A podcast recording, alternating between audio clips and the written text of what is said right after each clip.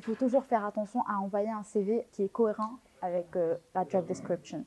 Toujours utiliser des mots-clés de la job description. On demande une personne qui a accompli certaines missions, qui a maîtrisé certaines technos. Il faut aussi mettre en évidence ça dans le CV parce que des fois, je sais qu'on envoie un CV standard et on match parfaitement avec le poste, mais ça n'aboutit pas parce que ce que tu as utilisé en termes de mots, bah, ça ne marche pas avec la TS. Bonjour et bienvenue sur le Mouton à 5 pattes, le podcast qui vous présente le recrutement sous forme de rencontres, d'histoires insolites et d'interventions d'experts. Le Mouton à 5 pattes, animé par moi-même, Stéphanie Renier, cofondatrice de Gentis Recrutement, s'adresse aux recruteurs, aux candidats à la recherche d'un emploi, ainsi qu'à toutes les personnes évoluant dans le monde des ressources humaines, ou encore aux managers qui rencontrent des difficultés à trouver leur mouton à 5 pattes.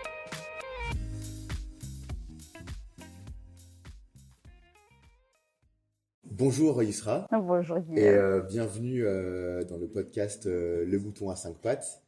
on est vraiment très content bah, de te recevoir tout simplement. En fait, nous avons voulu te solliciter pour nous donner quelques tips, quelques conseils sur un sujet bah, vraiment central dans le monde du recrutement qui est bah, finalement la rédaction, la rédaction du CV. Euh, mais avant, avant de se lancer dans le sujet, est-ce que tu pourrais un peu te présenter, nous dire quel est un peu ton, ton métier au quotidien et, pourquoi, euh, du coup, euh, bah, tu serais la meilleure placée pour nous parler de ce sujet? Alors, je suis Yusra, je suis à Gentis en tant que recruteuse interne. Et euh, bah, ma mission, c'est vraiment de recruter des profils euh, qui vont avec l'esprit et la culture de Gentis, notamment nos business consultants. Donc, tu, effectivement, tu dois recevoir pas mal de CV oh euh, chaque c'est ça. Et bah, du coup, avant de nous donner tes conseils, en fait, ce qu'on aimerait bien savoir, c'est est-ce que tu pourrais nous dire quelles sont les erreurs un peu les plus communes que tu vas bah, rencontrer dans, dans, les CV que tu reçois sur ta boîte mail. C'est vrai que j'ai remarqué qu'il y a différentes erreurs des fois. Je ne vais pas dire que c'est des erreurs parce que c'est un peu... Bon, c'est le format du CV qu'on envoie. Parce que des fois, on reçoit des CV en images et ça perd la qualité. C'est pas clair, on ne voit pas vraiment... Euh, ce qui fait que c'est un peu difficile. Et ça complique la tâche. Et voilà. Il y a aussi les CV Word qu'on envoie aussi et qui se perdent dans leur format. quoi surtout quand il y a des colonnes. je peux t'assurer que c'est très. Euh, en fonction des, versions de Word, euh, j'imagine. Ouais. Ok. Effectivement.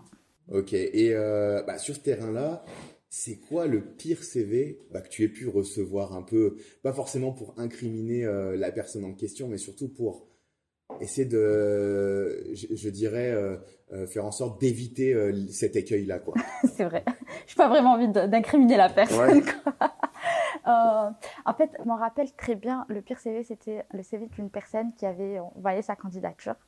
Et euh, déjà, le CV, il était en Word. Et c'est là où j'ai remarqué un petit peu, j'ai commencé à remarquer les, les colonnes, qu'ils n'étaient pas bien, euh, une couleur très fuchsia, de la police en fuchsia. la photo, c'était, c'est, un selfie. Quoi. Un selfie avec un filtre. Donc, c'était pas très clair. Déjà, ça, je parle sur côté forme. Côté fond, l'émission euh, et par exemple l'intitulé de poste, l'émission, ils n'étaient pas clairs parce que euh, c'était plus, on va dire, euh, c'est un peu dans l'air. Donc, on décrivait pas parfaitement ses missions, on décrivait pas parfaitement son poste. Donc ça, ça a du mal, tu as du mal à, comprendre ce que bah, ce que fait la personne. À imaginer à travers le CV ce qui peut ce qui peut donner en entreprise. Exactement. Ok, bah c'est bien parce que ça va nous donner un peu de, de grain à notre moulin. Du coup, bah, selon toi, avant, avant euh, d'appuyer sur le fameux bouton euh, envoi euh, de la candidature, quels seraient allez, les quelques conseils que tu donnerais aux candidats pour s'assurer que bah, leur CV va être reçu de la meilleure des manières de l'autre côté, on va dire, de la barrière? Oui, très bonne question. Parce que c'est vrai que quand on, est, quand on se met dans la peau d'un recruteur, euh, on commence vraiment à voir que voilà, ça, j'aurais aimé que ça soit comme ça, j'aurais pu euh, comprendre mieux si c'était comme ça. Donc moi, euh, les conseils que je donnerais à n'importe quelle personne qui, bah, qui va envoyer sa candidature, c'est vraiment de s'assurer que le format de son CV est lisible, tout d'abord. Ça, c'est très important parce que on n'est pas des, on n'est pas des machines. On a besoin de lire d'une façon très claire, avec des espaces, avec voilà. Donc aussi, il faut mettre les intitulés de poste d'une manière très, on va dire, euh, en gras. C'est très, c'est très. Les faire ressortir. Voilà, il faut les faire ressortir parce qu'en fait, on, on essaie de voir la personne ce qu'elle a fait, on essaie vraiment de matcher avec, bah, avec, avec nos profils ou avec nos posts en faisant référence par exemple à ces intitulés de posts. Et quand tu le mets, par exemple, en fin et que ça c'est confondu avec tes missions, ça, ça commence un petit peu à, à nous donner du mal à comprendre. Hum, aussi, hum, le sujet de l'image, je sais qu'il y a des pour. La photo. Voilà, la, photo, il y a des pour, il y a des contre. Hum, mais moi, ce que, ce que je conseille, c'est vraiment de s'assurer que, que la personne, qu'elle ait une, une photo professionnelle quand elle va mettre une photo sur son CV, comme je t'ai dit, pas de selfie. Parce que ça montre un petit peu déjà, euh, je vais pas dire qu'on a un préjugé sur la personne, mais ça montre un petit peu qu'on n'est pas aussi, euh, on, ne s'intéresse pas autant au poste. De, penser qu'il faut mettre une photo. Alors que peut-être c'est pas forcément le cas, c'est juste que la personne n'avait pas la photo qu'il fallait. Quoi. Effectivement. Donc moi ce que je propose, c'est vraiment de mettre une photo professionnelle avec un, bah, un fond neutre. Euh, peut-être euh, euh, prise par un professionnel, pourquoi pas. Euh, mais le sujet de la photo, voilà, je préfère que ça soit comme ça parce que déjà ça nous donne par exemple une idée avec qui on parle. Donc tu as un visage à la personne, à la voix avec qui tu parles. Donc ça c'est toujours un plus. Ok. Donc pour toi en gros c'est une image pro sinon rien. oui. ok. ok. Euh, bah, est-ce que tu as d'autres euh, conseils euh, en stock, on va dire? Oui, alors ça va dépendre un petit peu du métier. Ok. Donc moi, ce que je conseille, par exemple, pour les gens qui sont par exemple en marketing. Ok. Ok. Donc le marketing, c'est tout ce qui est créativité. Il faut, faut, essayer de mettre en avant ce côté, ce punch créatif. Quoi. Donc c'est très important d'avoir un CV créatif qui va montrer que ça, ça donne un avant-goût de voilà ce que je peux faire si vous m'embauchez, je fais mieux. euh, aussi, pour, par exemple, les personnes qui travaillent dans l'IT, euh, il, faut savoir que les technos, c'est très important. Donc, on recherche par techno, on recherche par euh, voilà, ce que tu maîtrises. C'est très important de les mettre en avant euh, d'une manière très lisible. Comme ça, direct, on peut savoir, voilà, la personne, elle maîtrise ça, ça, ça, ça, ça. voilà, on peut l'appeler, on, peut lui, on peut discuter ensemble. On a une question qui, qui revient un peu souvent, je dirais, dans, dans ce domaine-là. Comme tu es de l'autre côté de la barrière, en tant que recruteuse, quelle est, la, selon toi, la, manière, la meilleure manière de traiter le trou dans le CV Qu'est-ce qu'il faut ah. faire? Est-ce qu'il faut cacher? Est-ce qu'il faut être honnête? Qu'est-ce qu'on révèle? Est-ce qu'on va dans le personnel, euh, c'est quoi, selon toi, la meilleure manière de, gérer ça? Alors, c'est vrai que le trou dans le CV, c'est toujours un petit peu. ça, on, est, on, est confus quand on voit qu'il y a un trou dans le CV, euh, et des fois, c'est pas clair. Donc, on ne sait pas pourquoi la personne, par exemple, elle n'a pas travaillé. Euh, généralement, c'est des raisons personnelles qu'on comprend très bien. Donc, moi, ce que je conseille, c'est d'être honnête, mais c'est aussi de donner une raison valide. Tu peux pas dire oui, moi, j'ai pas travaillé, ça fait deux ans parce que bof, j'avais pas envie. Ça montre un petit peu euh, qu'on n'est pas intéressé, euh, qu'on n'a pas une certaine rigueur. Et c'est des qualités qui, sont recherchées dans le milieu professionnel. Donc toi, quand tu dis, voilà, c'est pas, c'est pas intéressant. Il faut toujours donner des raisons valides. Voilà, je n'ai pas travaillé deux ans parce que voilà, voilà mes raisons. Je sais que ça paraît un petit peu, c'est pas, c'est pas normal, mais voici mes raisons et on les donne.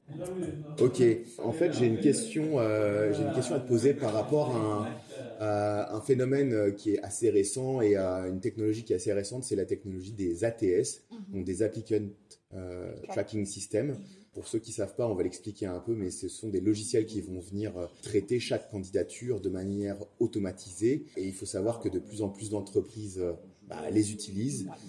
Et du coup, bah, quels sont les, je dirais, euh, les points d'attention à avoir, sachant que de plus en plus de sociétés euh, euh, utilisent ces, types de logiciels?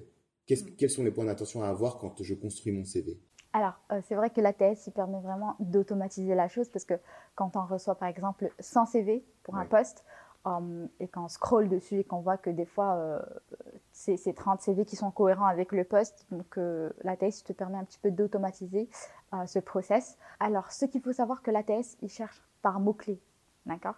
Par exemple, il cherche une certaine compatibilité avec notre description, avec notre post description, um, et aussi avec le fait que voilà, ton CV il contient ça, ça, ça, ça.